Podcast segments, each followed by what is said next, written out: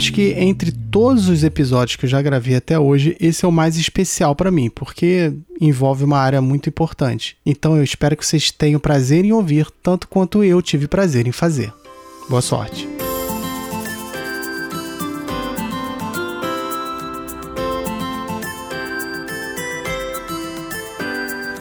Histórias para Helena, uma produção de Gustavo Aldi.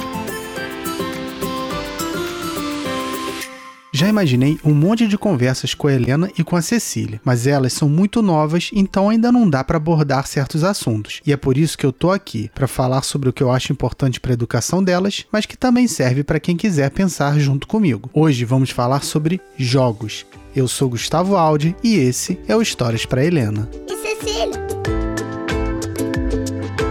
Pai, essa parte a gente já sabe. Então começa logo o episódio, vai? Meu primeiro console de videogame foi o Atari 2600. Eu até tinha um telejogo, mas ele era mais uma peça de tempos passados do meu pai do que um objeto a ser desfrutado por mim. Depois do Atari, passei para o Phantom System, uma versão brasileira do Nintendinho. Foi o período que mais frequentei as saudosas locadoras. Na década de 90, com o Mega Drive, assumi o lado da Sega na batalha de consoles com a Nintendo, mas acabei abandonando a Sega para virar fã da Sony e do PlayStation. Além dos cartuchos, também gastei muito tempo jogando no computador, mas nunca foi meu foco de verdade. Sempre preferi os consoles mesmo. A verdade é que a configuração do computador nunca permitiu que eu jogasse os lançamentos, o que era bem frustrante às vezes. Tem jogos da década de 90 que eu tô pegando só hoje. É, eu sei. O tempo passou e eu continuei jogando. E não só videogame. Sempre gostei de jogar de maneira geral. Além das atividades indoor, como jogos de tabuleiro e carteado, também gosto das atividades físicas amadoras, como basquete. E notem que eu não disse esporte, disse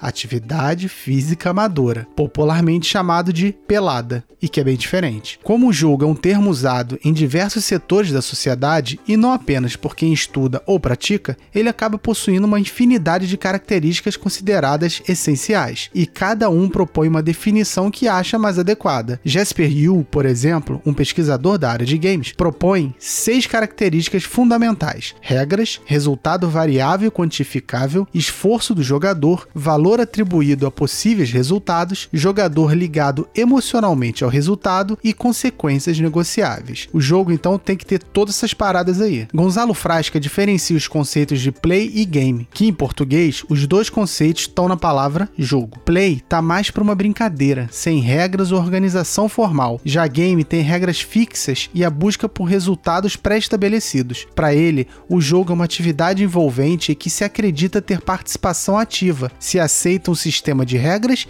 e se atribui um status social à performance. O conceito proposto por Johann Huizinga é mais puro, já que é de 1938, antes do jogo eletrônico existir, e por isso mais interessante para pensar na essência dos jogos. Ele diz que o jogo é uma atividade ou ocupação voluntária exercida dentro de certos e determinados limites de tempo e espaço, segundo regras livremente consentidas, mas absolutamente obrigatórias, dotado de um fim em si mesmo, acompanhado de um sentimento de tensão e alegria e da consciência de ser diferente da vida cotidiana. Eu sei que simplesmente lançar aqui uma definição é precipitado e raso, até porque eu precisei de um mestrado e um doutorado para visualizar melhor essa questão. A gente pode aprofundar muito mais o conceito, mas não é o que eu quero fazer agora. Então, a partir dessas abordagens, montei uma proposta onde o jogo é uma atividade livre, composta por regras bem definidas que permitem que o jogador, por meio de ações sobre o sistema, busque resultados emocionais. Uma vez que a gente sabe o que é jogo, vamos para outro tema que muita gente não consegue compreender: por que a gente gente joga. E essa é uma questão importante demais para ser respondida assim rapidamente. Todo jogador, pelo menos uma vez na vida,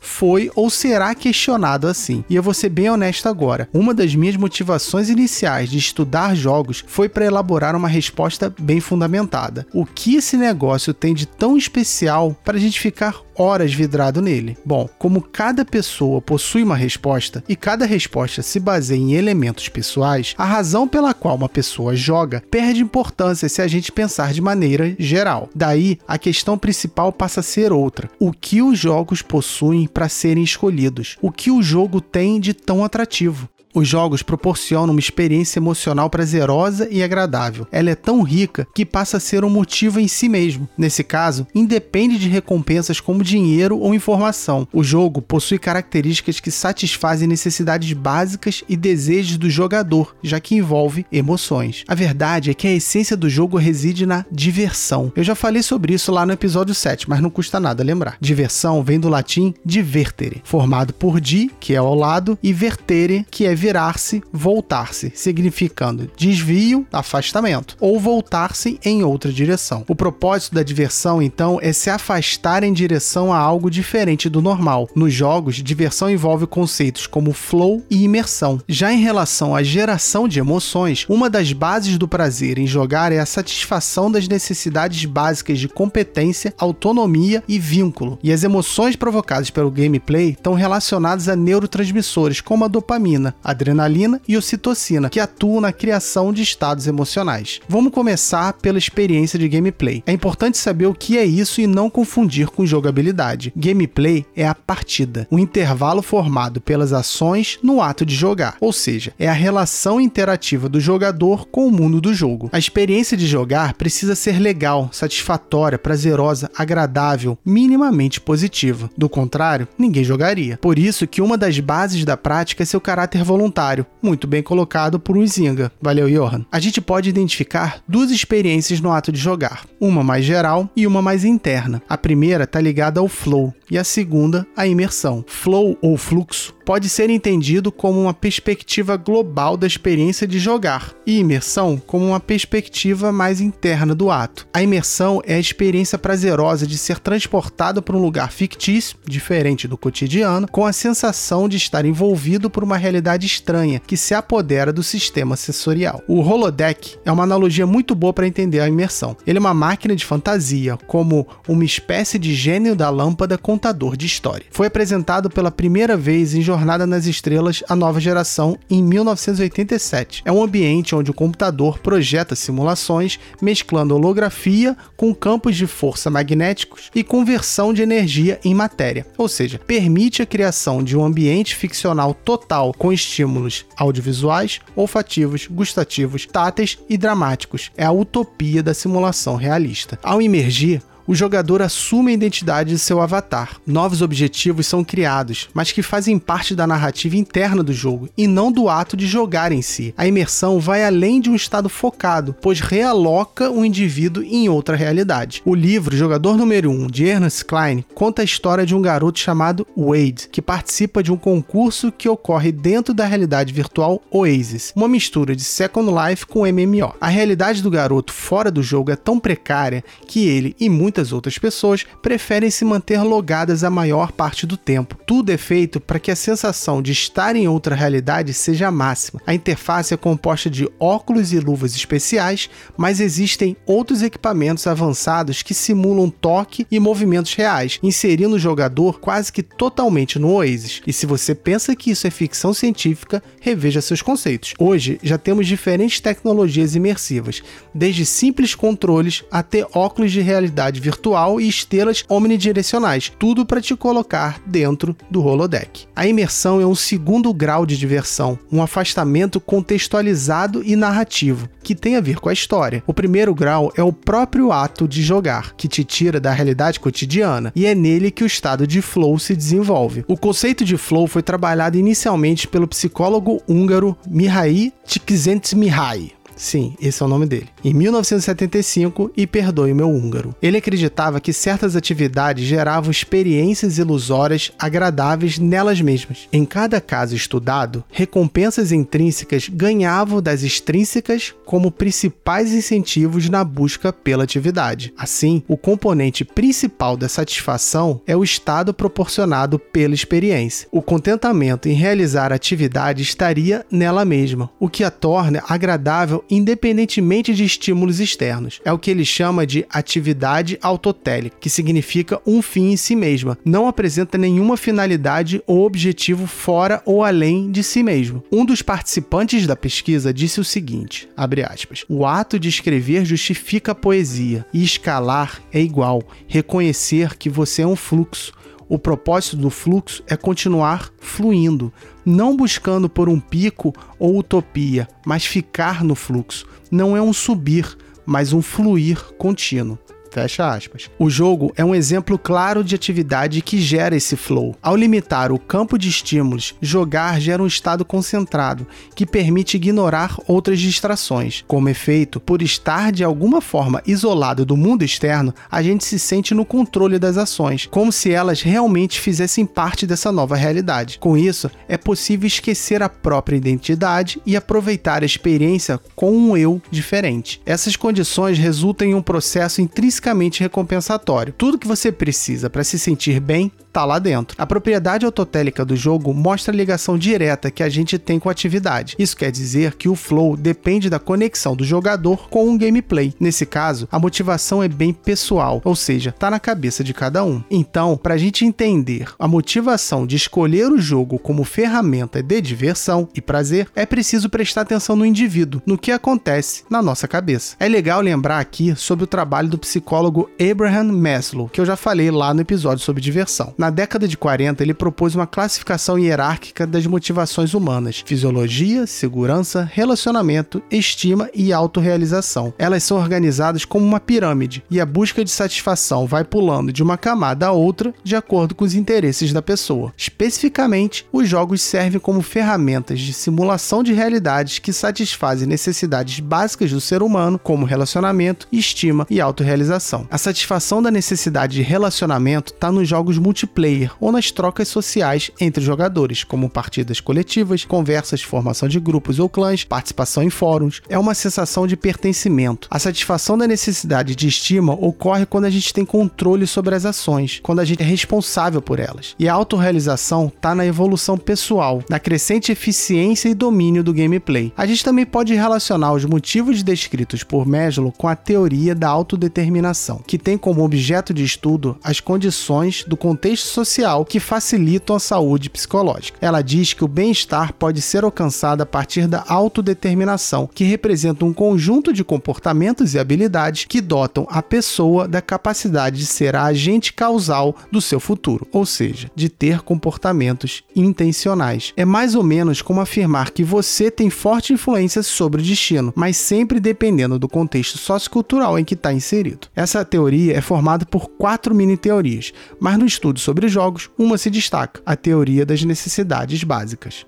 Ela diz que o objetivo final da satisfação das necessidades básicas é a integração da pessoa ao ambiente social, mas de maneira coerente com os valores culturais em que se insere. São identificadas três necessidades básicas intrínsecas ao ser humano e que parecem ser essenciais para facilitar o desenvolvimento social e o bem-estar pessoal: autonomia psicológica, competência pessoal e vínculo social. A autonomia reflete o controle sobre as ações e decisões em conformidade com os do indivíduo. A competência está relacionada à adaptação ao ambiente, ao aprendizado e ao desenvolvimento cognitivo. E o vínculo social tem origem na necessidade de relacionamentos afetivos com outras pessoas, grupos ou comunidades. O estado de flow e de imersão sentido ao se jogar obedece a essa mesma lógica. No contexto de gameplay, a autonomia se refere às escolhas feitas dentro do jogo, ao controle que a gente tem sobre as ações. A autonomia vem da sensação de independência, de saber que a vontade vontade própria é responsável pelo progresso do gameplay. Essa sensação de emancipação colabora com a imersão, já que cria um avatar do jogador com autonomia dentro do jogo. Ações que geram sensação de autonomia vão desde exemplos simples, como apertar um botão no controlador para fazer o avatar pular ou andar as casas correspondentes ao dado jogado, a mais complexos, como a customização física do avatar ou a estratégia utilizada na compra de insumos. Competência envolve competição e sensação de eficácia sobre os desafios definidos pelo jogo. A satisfação da necessidade de competência pode ser conquistada ao permitir que o jogador aprenda novas habilidades ou ao criar tarefas com dificuldade crescente que deverão ser superadas. A competência é o domínio do jogo, da sua linguagem e narrativa. É a sensação de evolução e aprendizado na medida em que se progride no gameplay. Jogos de ação que focam em atividades físicas de ação e reação são bons exemplos. Quanto mais a gente joga contra,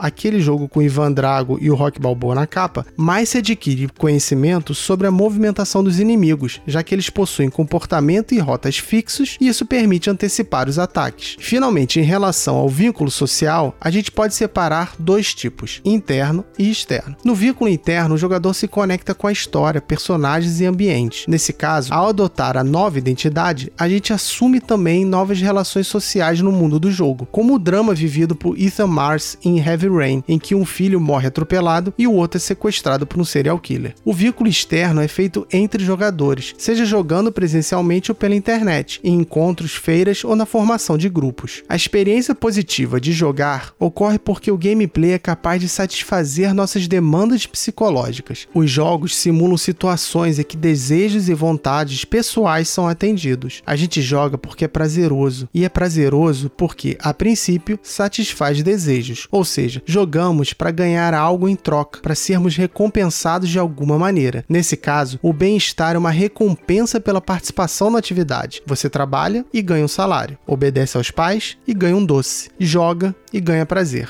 Mas espera aí, de onde vem esse prazer? O que ocorre no corpo do jogador para que se sinta dessa forma? Por que satisfazer desejos é fisicamente prazeroso? E não quero dizer fisicamente como em um orgasmo. Jogos, indiscutivelmente, criam condições para provocar emoções, mas desde que o jogador queira cooperar e esteja disposto a se importar com os objetivos do jogo. Eu fico aqui falando que jogar é bom, mas é assim para todo mundo? Claro que não, porque o tipo de reação a se jogar vai depender de cada um e pode nem haver reação. Tem gente louca, claro, que não gosta de jogar, mas havendo essa reação, como a emoção aparece no nosso corpo e onde ela começa? Como quase tudo na nossa fisiologia, no cérebro. Aqui vai uma parte técnica bem rápida, para quer dizer, até agora tá tudo bem técnico, né? Mas vamos lá. O cérebro é feito de duas metades que formam o córtex cerebral. O córtex é essencialmente a sede do pensamento superior. É do cérebro que os processos conscientes e inconscientes que regulam o corpo humano têm origem. Ele é dividido em quatro lobos: occipital, temporal, parietal e frontal. É importante falar que a visão que divide o cérebro em módulos especializados para desempenhar tarefas específicas foi superada já nos anos 90. As tarefas realizadas pelo cérebro são resultado do conjunto de interações entre suas partes constituintes, mas às vezes fica mais fácil você dividir para entender. A parte interna do córtex possui um conjunto de estruturas conhecido como sistema límbico. Esse sistema ativa produtos químicos chamados neurotransmissores que determinam funcionalidades das emoções, comportamento e até memória de longo prazo. Ele pode ser dividido em quatro centros: medo, associação, social e prazer. O centro do prazer é composto pelo nucleus accumbens, responsável pela formação de hábitos e comportamentos, especialmente envolvendo vício, recompensas e prazer. Esses dois últimos são muito importantes para gente. Quer dizer, todos são, mas no caso de jogos, esses dois últimos são mais importantes. O centro do prazer do cérebro é amplamente associado ao neurotransmissor dopamina. Os neurotransmissores são substâncias químicas que atuam no sistema nervoso, mais especificamente na comunicação entre os neurônios na passagem do impulso nervoso pela sinapse. Dentre outras funções, como atenção, memória, movimento e sono, essas substâncias atuam sobre o comportamento do indivíduo, inclusive sobre suas emoções. A dopamina desempenha um papel fundamental na orientação de recompensas nos jogos, por exemplo. A satisfação gerada pelo gameplay está diretamente relacionada à liberação desse neurotransmissor no organismo. É por isso que o centro do prazer é essencial ao se pensar na experiência de jogar, já que ele é intensamente requisitado. Mas antes de entrar nessa parte mais química, é preciso entender o que são emoções e sentimentos. Há todo um campo que estuda esses conceitos. A gente não tem uma unanimidade em relação a eles. Resumidamente, emoção uma reação mais orgânica ou motora, mais física, e sentimento mais interpretativa ou mental. Sentimentos são definidos como reconhecimento consciente das emoções. Isso eu estou colocando aqui. Não quero extrapolar para fora do Histórias para Helena, tá? Uma emoção ou sentimento sentimento ocorre após um estímulo ou a iminência ou imaginação dele, que gerará uma resposta objetiva, que é a liberação de neurotransmissores causando alterações físicas no indivíduo, como prazer, aceleração cardíaca, tremores, produção de suor, e uma resposta subjetiva, que é a interpretação do evento. Por exemplo, você está tranquilamente andando pela rua quando vê um Demogorgon, aquele monstro do Stranger Things. Depois do estímulo visual, ocorre a liberação de epinefrina, que vai gerar a emoção de pânico, com suor, taquicardia taquicardia e paralisia e o sentimento de medo. Depois de um tempo, você sai correndo, ou desmaia, ou é um cara corajoso e parte para a briga. Eu não, eu correria como nunca. As emoções podem ser agrupadas em sete sistemas emocionais primários: busca, raiva, medo, luxúria, cuidado, tristeza e interação social. Os animais se importam com esses estados centrais e definem seus comportamentos com base nessas estimulações cerebrais. Meio que, se o retorno é bom, a recompensa, a gente volta. Se não, a punição, não voltamos. Todos os sistemas são importantes, mas no que diz respeito aos jogos, o que mais se destaca é o de busca. O sistema emocional primário de busca é tradicionalmente chamado de sistema de recompensa cerebral. Na sua forma pura, ele provoca exploração entusiasmada e um apetite por excitação e aprendizado antecipado. É um sistema motivacional essencial para que os animais busquem recursos para sobrevivência. O que acontece é o seguinte: o sistema promove o aprendizado, provocando ansiedade ao criar relações entre eventos. Ele cria uma aflição para saber o que pode acontecer, e isso estimula o indivíduo a seguir em frente, explorando os recursos e aprendendo, sendo que esse aprendizado é gratificante por causa da liberação da dopamina que ocorre quando se concretiza a busca. O que move o jogador no jogo é essa sequência neurodinâmica do sistema de busca: exploração, ansiedade, recompensa, aprendizado, sobrevivência. Mas isso não quer dizer que os outros sistemas emocionais não sejam ativados de alguma maneira durante o jogo. Na verdade, o que o jogo faz é simular situações que nos estimulam a sentir as mesmas emoções que já sentimos na vida fora do mundo do jogo. No caso dos jogos, em função da alta oferta de recompensas durante o gameplay, as principais áreas cerebrais estimuladas são as do sistema límbico. E esse é o macete dos game designers: estimular os circuitos cerebrais ligados às recompensas. O sistema de recompensa cerebral age sobre um comportamento ao instigar o indivíduo a repetir algo que tenha sido considerado agradável, como ganhar um prêmio. Se deixou a pessoa feliz, o sistema estimulará a mesma ação novamente. Ele explica o impulso dos jogadores em explorar o ambiente, à procura de recursos e de descobrir o que pode acontecer. Em jogos, ou pelo menos em bons jogos, o número constante e rápido das recompensas, divididas em pequenas ações e objetivos, é capaz de manter o interesse na atividade por um longo tempo. É o famoso só mais um inimigo ou só mais uma fase, quando você percebe já está de manhã. O diferencial dos jogos em relação à vida normal é a velocidade com que essas recompensas acontecem. Nos games, as recompensas estão em toda parte e ocorrem numa frequência muito alta. Alguns exemplos dessas recompensas são a pontuação, moedas, cutscenes, habilidades, passar de fase, power-ups, alívio estético e um monte de outras. O lance é que o videogame movimenta o sistema de recompensa cerebral. Jogar, de fato, causa liberação de dopamina no organismo. Mas vamos recapitular. Esse sistema de recompensa funciona por meio da ação do neurotransmissor dopamina sobre receptores específicos na parte interna do córtex cerebral, no sistema límbico, mais especificamente no centro de prazer, formado pelo núcleus accumbens. Quando liberada, a dopamina permite uma sensação minimamente agradável e que pode se transformar em uma motivação nela mesma. Se for gostoso, queremos mais.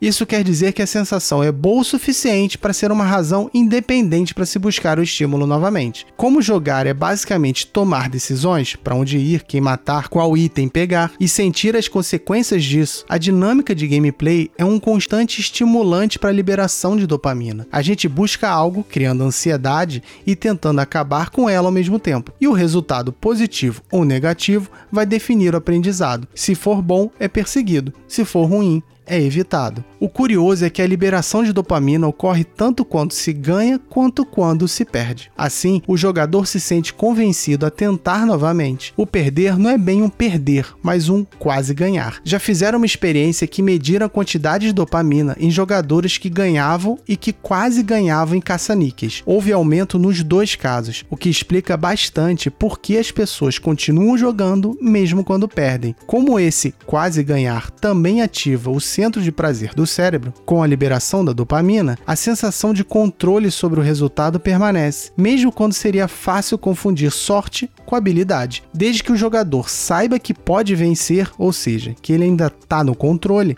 o interesse não se perde. Por isso, a satisfação na atividade é conservada independentemente do resultado. Mas o jogo não envolve apenas a dopamina. Em um estudo sobre a neurobiologia de jogar, outros neurotransmissores apareceram, como a endorfina liberada pelo maravilhamento diante de estímulos visuais e a epinefrina, que frente a um inimigo muito forte estimula a raiva e a decisão de lutar, ou o medo e a decisão de fugir. É o conhecido fight or flight. E tem também a ocitocina, neurotransmissor associada a circunstâncias sociais, como a satisfação em jogar com pessoas, não só competindo, mas por meio da cooperação também. A ocitocina possui papel mais complexo do que apenas cooperação social, já que também está ligada à empatia sobre o mundo ficcional. A empatia é uma partilha espontânea e indireta de afeto, que pode ser provocada ao testemunhar o estado emocional de outro ser, ouvindo sobre sua condição ou mesmo lendo sobre ela. Em outras palavras, é a sensação de emoções que pertencem a outro indivíduo. A gente falou dela no episódio sobre tolerância, lembra? Se não lembra, escuta lá,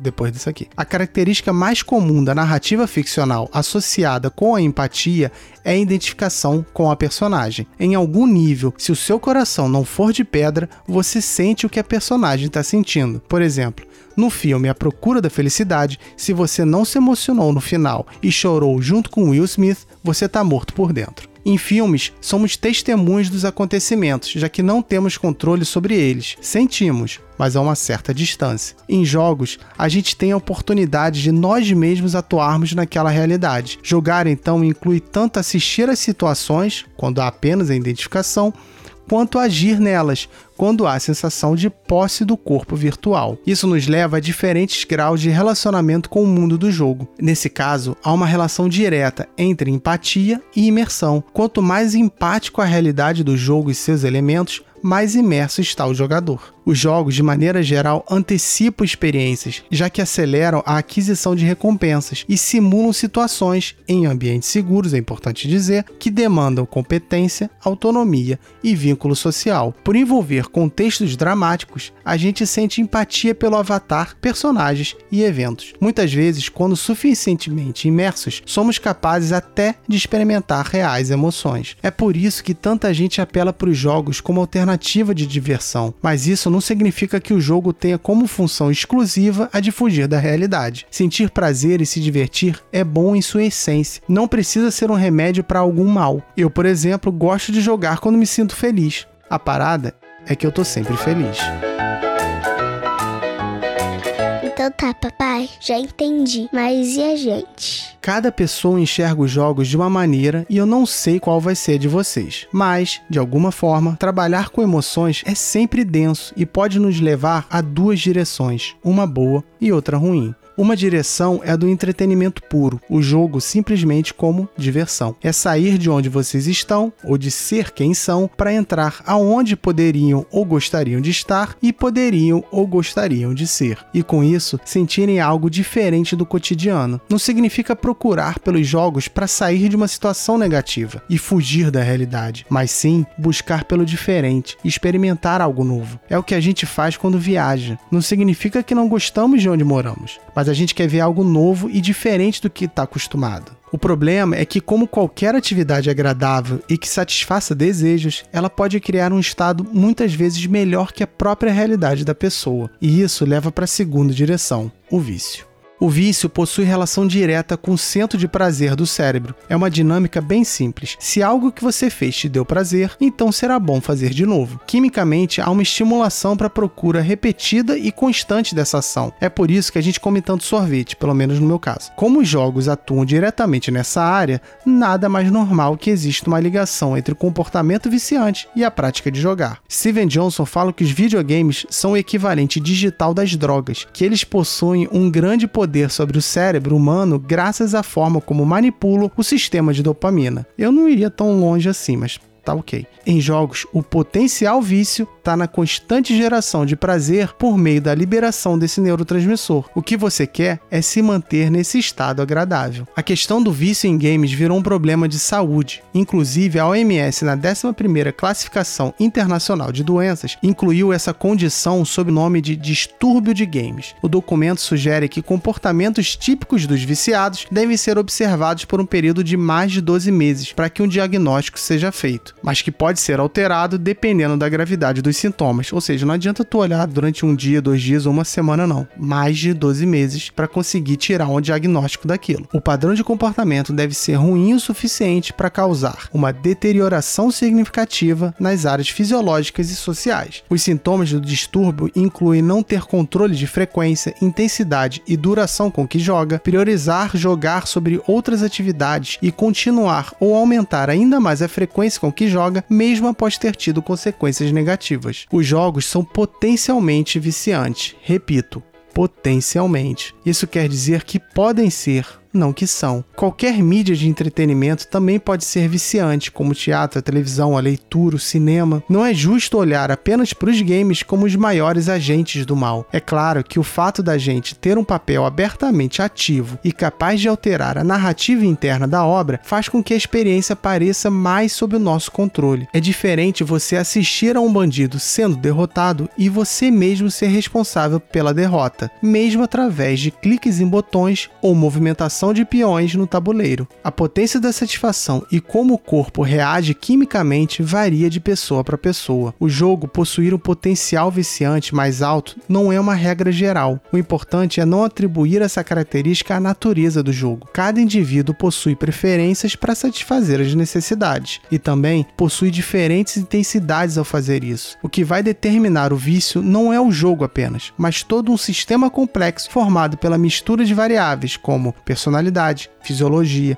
contexto sociocultural, situação econômica e um monte de outras coisas. Vício é uma palavra muito pesada e só deve ser usada quando a pessoa realmente está se prejudicando. Prefiro usar o termo excesso de preferência ao me referir às pessoas que, de forma ainda sadia, preferem ficar jogando ao invés de fazer outras coisas. Isso inclui todas as modalidades de jogos: videogame, board game, card game, jogos casuais, esporte, brincadeiras. Jogar faz parte da cultura, mesmo quando não enxergamos dessa maneira. Quer ver? Imagine um jogo em que vocês tenham que se preparar adquirindo armas específicas para enfrentar algum mini-boss, um chefe menor. Já com habilidade suficiente que adquiriram gastando pontos de experiência, vocês deverão enfrentar o boss final da fase e só poderão avançar se vencer. Da primeira vez são derrotadas, mas ainda possuem um continue e podem retomar a briga. Finalmente superam o desafio e progridem para o estágio seguinte seguinte: agora imagine uma escola em que vocês tenham que se preparar adquirindo conhecimento para enfrentar algum teste. Já com habilidade suficiente que juntaram por meio das aulas, vocês deverão enfrentar a prova final da série e só poderão avançar se conseguirem tirar 7. Da primeira vez, são reprovadas, mas ainda possuem a recuperação e podem refazer a avaliação. Finalmente, tiram 7 e progridem na vida escolar. Tá bom. Exemplo tosco, mas didático, pelo menos eu achei. Passar de ano libera dopamina, já que envolve recompensas. E é por isso que a gente escolhe o jogo como ferramenta de entretenimento, porque ele nos satisfaz como seres humanos ao recompensar as escolhas com a sensação de prazer. E quando vocês estiverem horas jogando videogame, não se preocupem, não vou julgar ou mandar parar. Muito provavelmente eu vou pegar o controle 1,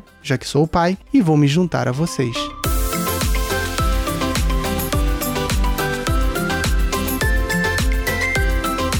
E essa foi a parte 1 do episódio mais especial que eu fiz até agora. Por quê? Porque envolve jogos e eu gosto de jogos, envolve diversão e eu gosto de me divertir. Envolve também o meu objeto de estudo no, no mestrado e no doutorado, então foi só, só alegria. E se você gostou desse episódio, assim como eu gostei, na verdade, se você não gostou também, compartilhe com os outros. Vamos ajudar todo mundo a saber um pouquinho mais sobre essa questão dos jogos e por que, que eles são tão atrativos assim. E se você não segue o Histórias para Helena nas redes sociais, segue lá, tá no Facebook, Instagram e Twitter. E eu não fico postando toda hora, então você não vai ficar sem paciência porque vai ficar recebendo atualização do Histórias para Helena toda hora. Segue lá porque quando tem episódio novo, retorno e, sei lá, memes fofinhos, a gente vai botando. E não se esqueça que no próximo episódio a gente vai continuar falando um pouco mais sobre jogos, dessa vez com a presença de uma pessoa também muito especial, beleza? Valeu!